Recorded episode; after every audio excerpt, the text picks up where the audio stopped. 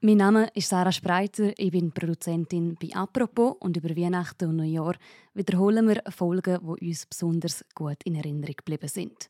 Die Folge von heute geht ums Kochen im 17. Jahrhundert. Was hat damals als besondere Delikatesse gegolten? Wie hat man gekocht? Und warum ist dann kaum ein Zentimeter auf dem Tisch frei geblieben?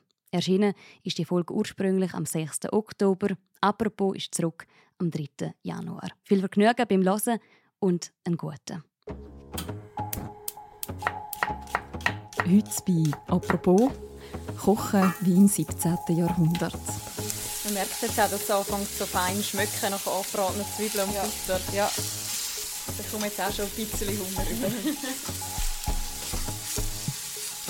Apfeldurten Rüeblin, Kügelin oder gebackene Kalberlebern. 470 Rezepte hat eine Zürcherin mit dem Namen Anna Margareta Kitt 1699 handschriftlich für sich aufgeschrieben.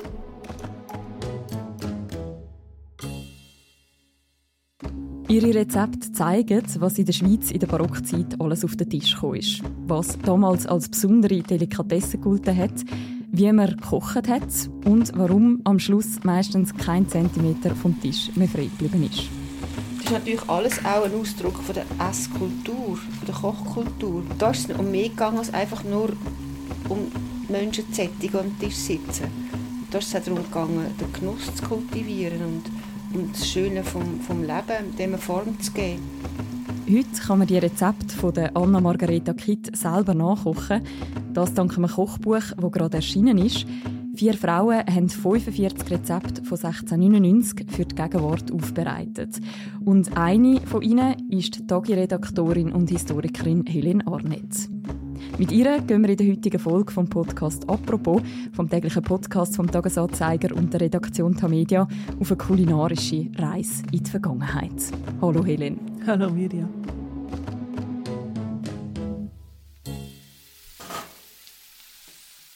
Helen, du nimmst uns heute mit in die Zeit von der Anna Margareta Kitt. Das ist 1699. Wie sieht Zürich damals aus? Also geografisch muss man sagen, hat Zürich aus dem bestanden, was heute die Altstadt ist. Das heißt, oben Hirschengraben für die, die sich in Zürich auskennen. Unten die heutige Bahnhofstraße ist der Fröschengraben gsi, also eher äh, nicht ganz so saubere Gegend hinter der Stadtmauer. Das heißt, Zürich ist relativ klein gsi, hat das sind jetzt nur Schätzungen, vielleicht gut 10.000 Einwohner gehabt. Mhm. Und davon kann man sagen, sind wahrscheinlich etwa 240 reichere Familien gewesen, wohlhabende Familien, vielleicht ein Viertel, würde man heute als Mittelstand, also so bezeichnen. Und dann hat es natürlich auch Stadtarmung gegeben. Wirtschaftlich ist Zürich aber eine recht reiche Stadt gewesen, ist eine wohlhabende Stadt gewesen. und politisch haben Zünfte Sagen gehabt. Es war eine Zunftherrschaft. Man muss sich vorstellen, außerhalb, also in Frankreich und so, ist damals, äh, sind absolute Herrscher gewesen. Das ist in Zürich so im Kleinen auch ein bisschen so gewesen. Also man hat herrschende Familien das Patriziat, das eigentlich Politik bestimmt hat. Es war eine, eine relativ friedliche Zeit gewesen. Eine Bürgerin von der damaligen Stadt Zürich ist die Anna Margareta Kitt. Ihr nennt sie zum Teil auch Kittin. Wer ist sie? Man weiß nicht allzu viel über sie. Es ist in der Geschichte immer ein schwieriger, über Frauen Bescheid zu wissen, weil die sind schriftlich weniger festgelegt worden. Sie ist 1652 geboren in einer Kaufmannsfamilie. Das ist noch interessant für ihr Leben, weil Kaufleute, die sind in dieser strengen Zunftordnung, wo ja jeder Handwerker hat müssen in einer Zunft sein wo das Leben der Zürcher eigentlich stark bestimmt hat, bis hin zu was für Brot als man daheim auf den Tisch bringen für einen Gast und für sich selber, welches Mehl als man darf nehmen. Die Kaufleute sind eigentlich ein bisschen außen vor gewesen, weil die haben viel Auslandkontakt gehabt und so, die sind in dieser Zunftherrschaft nicht so fest verankert gewesen sind aber auch politisch nicht so in Erscheinung getreten. Das heißt, Anna Margarita Kitt ist sicher in einer reichen Familie aufgewachsen, aber nicht in einer mächtigen, also nicht in dem eigentlichen Zürcher Patriziat. Sie hat mit 24 einen 18 Jahre älteren Mann geheiratet, auch ein Kaufmann, der Johann Heinrich Gessner. Und hat kein Kind gehabt. Und man muss sich vorstellen, Zürich war ja eine streng reformierte Stadt und in einer reformierten Familie hat es eigentlich sich gehört, dass eine Frau eine Mutter ist und Kind aufzieht. Das dürfte für sie nicht so einfach gewesen sein. Mhm. Sie hat also kein Kind gehabt. Was man aber weiss, sie hat offensichtlich eine Leidenschaft fürs Essen oder fürs Kochen. Wir werden noch darauf kommen. Wir kennen ihren Namen heute wegen diesen Rezept, wo sie handschriftlich aufgeschrieben hat. Ja, genau. Ich nehme jetzt mal an, man muss ein bisschen annehmen, äh, dass sie eine gute Gastgeberin war. Ihr Mann hat äh, eine gute Position in Zürich. Die haben sicher viele Gäste gehabt. und für die hat sie wahrscheinlich gekocht. Das ist dann auch ihren, ihre Aufgabe, ihr Projekt gewesen. und vielleicht noch Folgendes: Ihre Wohnung ist an der Kirchgasse, also ganz in der Nähe vom Grossmünster. Sie sind sehr zentral gewesen, haben sicher ein gastliches Haus dort gehabt. Und es gibt ein lustiges Detail bei dem Kochbuch, kommen wir ja dann noch drauf, was sie geschrieben hat. Dort schreibt sie nämlich als Titel zuerst Anna Margareta Kitt. Also das wäre ihren Mädchenname und dann merkt sie, also man kann sich das so vorstellen, oh shit, ich bin ja verheiratet. dann schreibt sie nachher äh, äh, Gessner, also sie streicht das Kind durch, schreibt Gessner, aber irgendwie will sie ihren Mädchennamen behalten und schreibt dann eine geborene Kittin.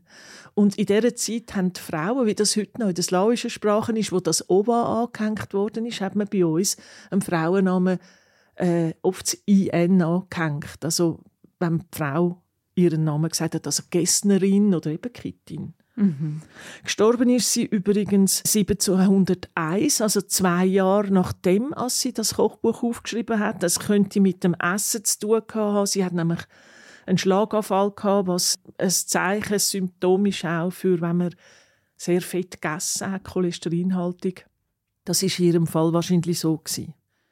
Wenn man das Buch, das Kochbuch genau anschaut, hat man aber das Gefühl, dass es eine eine strukturierte Frau ist, eine, eine geordnete, eine zupackende und durchaus eine selbstbewusste Frau. Mhm. Also so stellen wir sie uns auf jeden Fall vor. Das Essen das zieht sich bei ihr als roter Faden durchs Leben, eben bis zum Tod, hast du sogar noch gesagt. 470 Rezepte sind von ihr überliefert. Wie muss man sich das vorstellen? In welcher Form hat sie die aufbewahrt? Wahrscheinlich hat sie Gefahr dass ihre handgeschriebenen Rezepte zu einem Buch gebunden werden, weil sie hat nämlich immer am Schluss von einer Seite das erste Wort von der nächsten angeschrieben, damit der Buchbinder nachher merken, wenn er sich verirren. Die Seiten sind auch nummeriert. Sie hat auch ein fein säuberliches Inhaltsverzeichnis gemacht, aber es ist schlussendlich dann nicht zu dem Druck gekommen. Also das Original liegt in der Zentralbibliothek als Einzelstück. Und äh, das ist nie zu ihren Lebzeiten zum Kochbuch gemacht worden. Und jetzt haben wir das halt für sie nachgeholt, einfach 300 Jahre später. Genau, du hast ja zusammen mit deinen Kolleginnen, der Mira Imhoff, der Dennis Schmid und der Susanne Vögeli, die Manuskript dir wieder vorgenommen und jetzt aufbereitet als Kochbuch. Das liegt jetzt auch vor dir in gedruckter Version. Wie ist es zu dem gekommen? Darauf gestoßen bin ich eigentlich durch ein Buch, das eine Nachkommin von der Familie Kitt vor noch nicht langer Zeit über ihre Familie geschrieben hat, Dina Bösch. Sie schreibt auch ein Vorwort in unserem Buch. Ich habe damals das Buch im Tagi vorgestellt. Dort hat es äh, ein Kapitel drin über die Anna Margareta Kitt. Und das hat mich einfach nicht mehr losgelassen, weil ein Kochbuch hat so etwas Authentisches. Also da kommt man ja wirklich in eine, in eine Küche, an einen Familientisch. Äh, man, man spürt wirklich das Leben von damals viel besser, als wenn man Ratsprotokoll oder so etwas liest.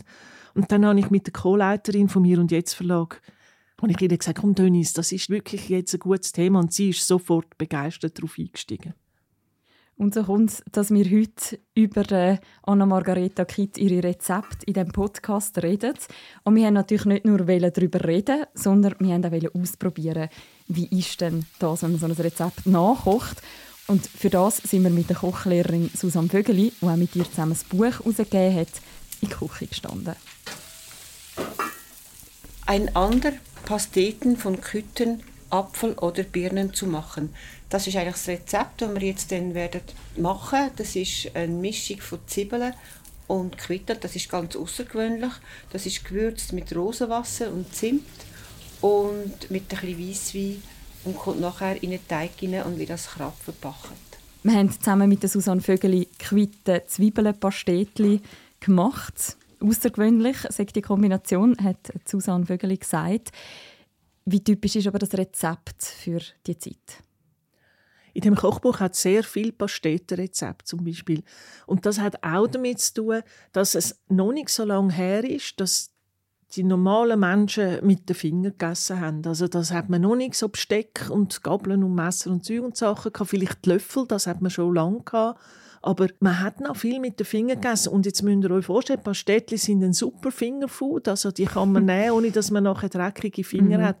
Und das ist von dem her ein typisches Gericht. Und typisch ist auch, dass Sachen, eben jetzt pikant wie Zwiebeln und Quitten, die wir als süß empfinden, die sind viel eher noch miteinander vermischt worden. Das sind überraschende Kombinationen und ja, du wirst dann am Schluss herausfinden, ob sie auch schmecken. Genau, wer auch wissen wie sie geschmeckt haben, muss jetzt den Podcast ganz bis zum Schluss hören. Helen hat damals ganz Zürich so gegessen. Nein, nein, natürlich nicht. Es hat äh, eben schon auch viel Arme gegeben, vor allem auf dem Land, aber auch in der Stadt. Und es hat viele Taglöhner gegeben, also die, sind, die haben nicht einen festen Job gehabt, die sind halt dort hingegangen, wo man sie können brauchen und die haben es schwer gehabt. Also ganz viele Leute haben eigentlich sich von Getreidebrei ernährt, das ist so ein Hafer oder Hirse und Dinkelbrei. Auch in der Stadt ist es nicht immer so luxuriös hergegangen. Es hat zum Beispiel noch 1692, also sieben Jahre bevor das Kochbuch, das wirklich zum Teil üppig ist, äh, geschrieben worden ist, hat es in Zürich eine Hungersnot gegeben. Wegen Krieg im Ausland hat es Lieferengpässe gegeben. Und äh, das hat die Kittin ganz sicher auch mitbekommen. Also dort hat, sie auch, hat auch sie wahrscheinlich mit dem Butter müssen sparen Apropos Butter, gehen wir nochmal zurück in die Küche mit der Susanne Vögeli. Jetzt kommt der Zwiebelteil, eben das erstaunlich, die erstaunliche Kombi. Susanne hat zuerst mal unglaublich viel Zwiebeln müssen schneiden. Ich schneide die Zwiebeln sehr gerne in Streifen. Also ich mache das einfach handwerklich sehr gerne. Und dann sind die Zwiebeln in der Pfanne karamellisiert worden. Man merkt jetzt auch, dass es anfängt so fein schmecken nach angebratenen Zwiebeln und ja. Butter. Ja. Und ich komme jetzt auch schon ein bisschen Hunger über. dann sind noch Quitten zu den Zwiebeln dazugekommen. Die roten, weichgekochten Quittenschnitz vermische ich jetzt mit den karamellisierten Zwiebeln in dieser Kupferpfanne. Und das kann man jetzt sehen, aber die Quitten sind wirklich also richtig rot. Also, wie, wie kommen die die Farbe? Die Farbe die löst sich aus, wenn man sie lange kochen gibt es einfach die Farbentwicklung. Das ist das Geheimnis der Quitte. Und am Schluss kommt noch so ein ziemlicher Block Butter drin. Ich nehme frei nach Anna Margareta Kitt noch ein rechtes Stück Butter dazu. Dann wäre sie zufrieden. Butter hat Kitin in grossen Mengen gebraucht. Das ist eines der Zutaten, die zeigt, dass es aus einem Bürgerhaushalt kommt, das Rezept. Das ist eine teure Zutat, auch dazu mal schon.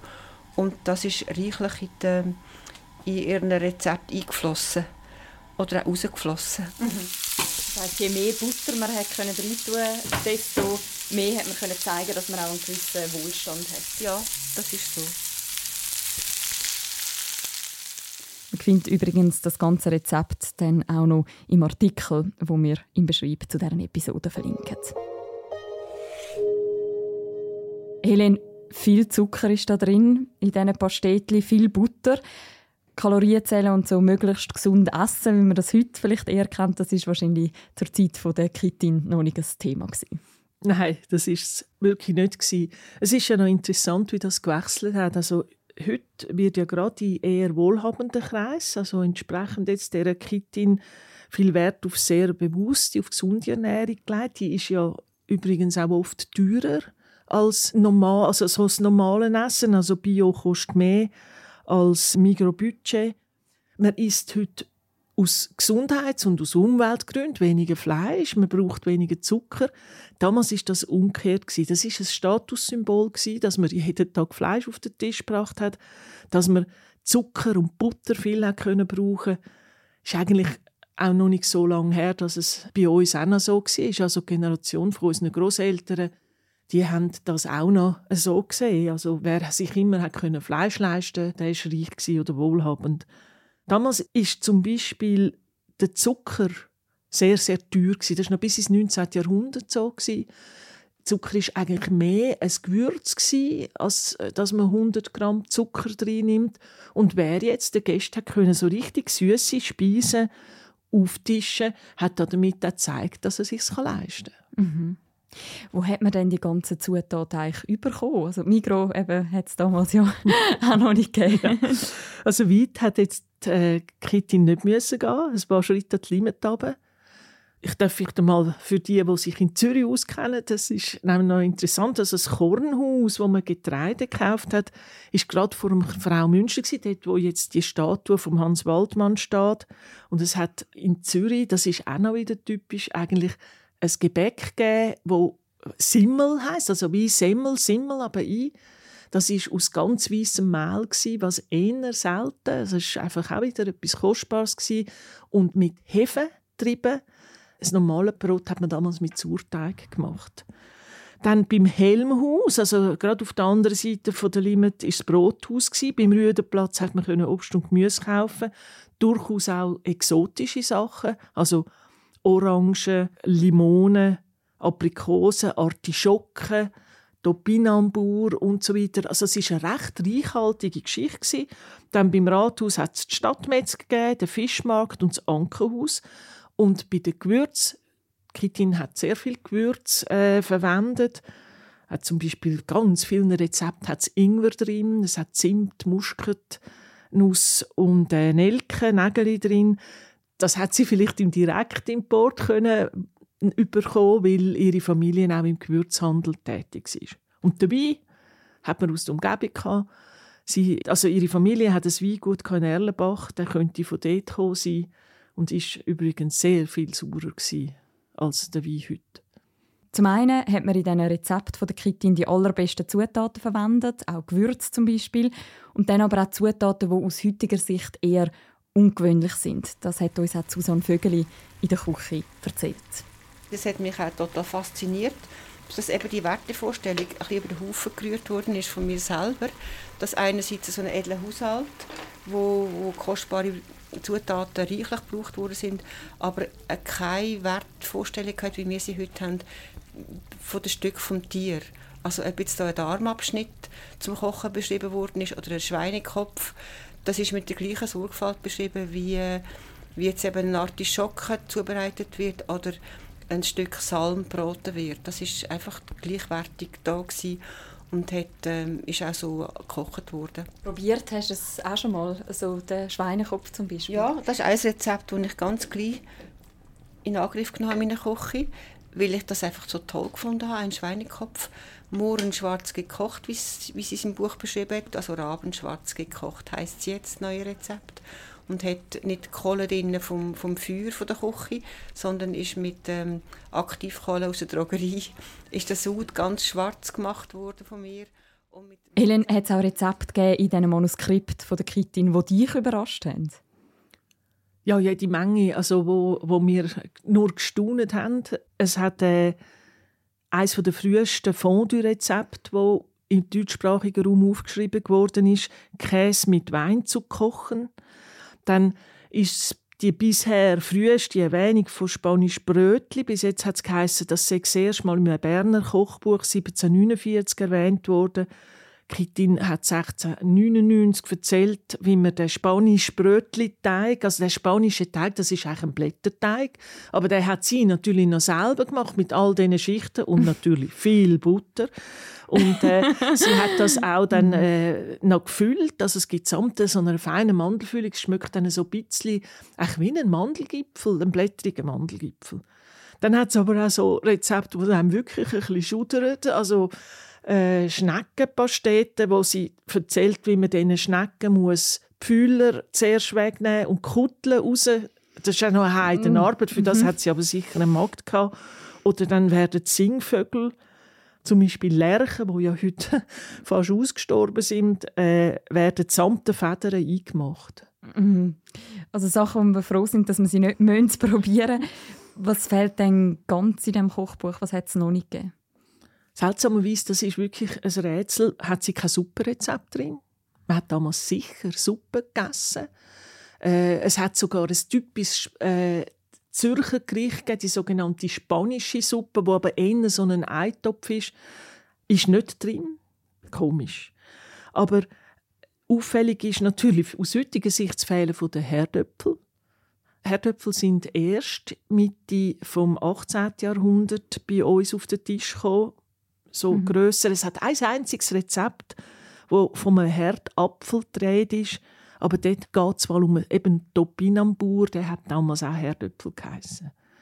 Und dann, was total fehlt, was also mich schon beelendet hat, ist Jockey. die hat's einfach, mhm.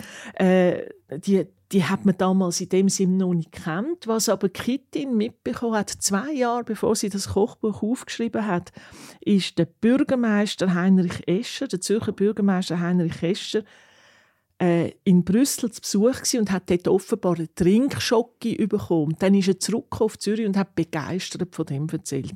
Und er gilt heute als der, der Jockey in der Schweiz eingeführt hat. Mhm. Also so die typische Schweizer Schocke, die typische Schweizer Rösti, da sind wir da noch weit davon entfernt. Gewesen. Ja, stimmt. Hat es denn auch Sachen gegeben, die für euch schwierig waren in diesen Manuskript oder sogar unmöglich waren zum Übersetzen, was gemeint war? Also die erste Schwierigkeit ist natürlich überhaupt das Lesen von dieser Schrift gewesen. Die sieht äh, ganz anders aus, als wir heute das haben. Und das hat Mira Imhof akribisch transkribiert. Das braucht viel Übung und viel Fleiss. Da hat sie auch gerade ein Glossar dazu gemacht mit Begriffen, weil es sind Begriffe drin gewesen, die wir spontan nicht verstanden haben. Vielleicht äh, kann ich mal als Beispiel vorlesen. Mhm. Ich gehe gerade mal in das Glossar im Buch. Also da hat es zum Beispiel äh, Emmeri, das sind Zurkirschen. Oder es hat, äh, ich lasse jetzt da gewisse Sachen aus, die nicht so appetitlich tönen. Antifi, Endivi. Dann Bähen heisst Rösten. Dann für Aprikosen gibt es zwei. Da sieht man schon, kleine Aprikosen haben Barillen geheissen. Und grosse Aprikosen sind Baringel. und äh, es, einfach, es gibt sonnig dann Sachen, die man dann schon wissen, oder? Böllen schreibt sie, nicht Zwiebeln.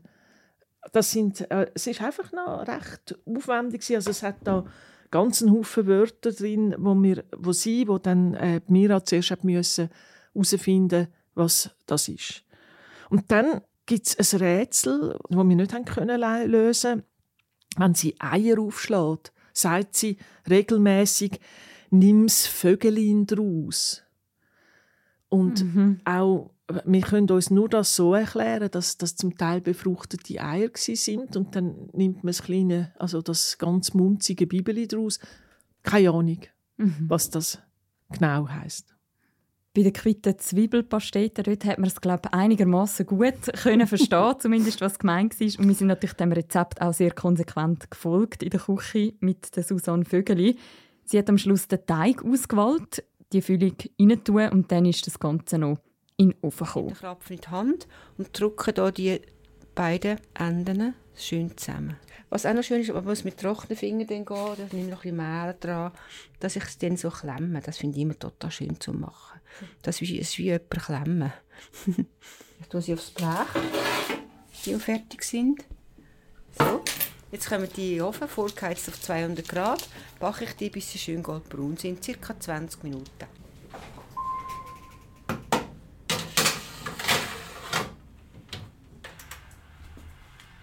Jetzt würden die Pastetli bald aufgetischt werden.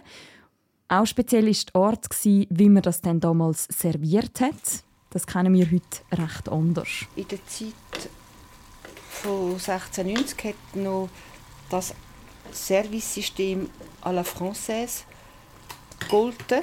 Das heisst, man hat dann eigentlich alle Speisen ohne Hierarchie, von, wie wir sie heute kennen, dass der Hauptgang also die Spitze ist von, einem Essen, also, also das Haupt von einem Essen, das Oberste ist das Wichtigste.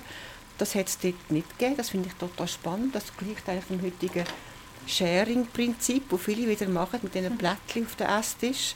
Man hat nämlich alles gleichzeitig ähm, serviert. Also da hat es den Fisch gehabt, auf der Platte nebendran ein, ein Schweinekopf zum Beispiel, ein Garten. Es hat verschiedene Gemüse gehabt, da konnte von zu Krautstiel angeboten werden. Es hat mal ein, ein Geflügelrezept gehabt und auch Krapfen mit einer süßen Füllung oder sogar eine Torte, wo, wo mit, mit, äh, mit Früchten gefüllt war. Das war nebeneinander auf dem Tisch. Sehr erstaunlich, ja. Helen, damals hat es noch keine so Gänge Dessert, Vorspeise, da ist einfach alles zusammen auf den Tisch gekommen. Wann hat sich der heutige Service mit diesen verschiedenen Gängen etabliert? Und wie, warum oder wie ist man weggekommen von dem Service à la Française? Man muss sich vorstellen, das ist dann nicht nur, also wir reden jetzt von dem, wenn man Gäste hat. Hm? Also ich nehme nicht an, dass wenn sie normal für die Familie gekocht hat, so gekocht hat, aber dann ist das, was du am Anfang gesagt hast, wirklich der ganze Tisch mal beleidigt worden mit verschiedenem Essen. Eben alles nebeneinander. Und das etwa zwei, drei Mal. Also da hat man ab, dann kommt der nächste äh, Teil. In der Mitte des 19. Jahrhunderts hat man dann angefangen, das so zu machen, wie wir das haben. Vorspeise, Hauptspeise, Dessert, das heißt Service à la Russe. Mhm. Wir sind ja jetzt recht lang in der Küche gestanden für nur ein Rezept für die Pastetli. In der Barockzeit, wie lange hat man da vorbereitet für so eine Nacht, wie du gesagt hast, wo man dann zwei, dreimal den ganzen Tisch gefüllt hat mit so Rezept? Also da ist man natürlich den ganzen Tag in der Küche gestanden, wobei man wahrscheinlich muss sagen, das hat nicht die Anna-Margareta Kitt selber gemacht. Die hat sicher Köchin gehabt. Sie hat sicher Mägde gehabt, die geholfen haben. Also sie hat einen richtigen Haushalt geführt. Man hat aber auch viel eingemacht. Das hat auch Rezept. Es hat zwei Kapitel drin über, wie man Gemüse und, und äh, Früchte einmacht. Das heißt, man hat im Keller unten auch äh, viele Sachen gehabt, die man dann einfach aufeinander auf den Tisch stellen mhm. Wir gehen nochmal zurück in die Küche mit der Susanne Vögeli. Nach der Vorbereitung, nach dem Kochen am Bachen, kommt jetzt der Teil, wo ich mich beim Kochen besonders darauf gefreut habe, nämlich das Probieren. Jetzt sind die Krapfen gebacken, haben schöne goldbraune Farbe und natürlich nimmt es euch schon Wunder, wie das schmeckt. Das Rezept von 1690. Ich tue mal eins aufbrechen und reinbeissen. Mhm. Und ich nehme ist gerade die andere Hälfte. Ja, da. gerne. Und sehe die schöne rote Füllung rausschauen, mhm. einen knusprigen Teig. Das Schmücken tut es fantastisch, wenn man es so an die Nase hebt. Ja, ja. Jetzt beiße ich mal rein.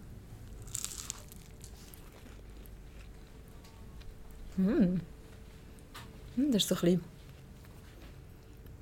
ein bisschen süß. Oh, man sollte nicht mit vollem Mund schwätzen, aber ein bisschen süß und, mhm. und gleich auch so ein bisschen salzig. Weich und saftig, mhm. also bleibt einem nicht gerade stecken im Mund, sondern man hat eine schöne, gute Mischung von Teig und von Frucht. Und die Zwiebeln ist gar nicht spürbar, oder, als Zwiebeln. Es ist herb, aber, mhm. aber nicht ähm, zibbelig. Das ist eher fruchtig. Das würde ich also so zum Morgen und zum Mittag und zum Nachtessen. Sogar, sogar mit Zwiebeln. Helen, ich habe die Pastetli recht fein gefunden. Speziell, aber sehr fein.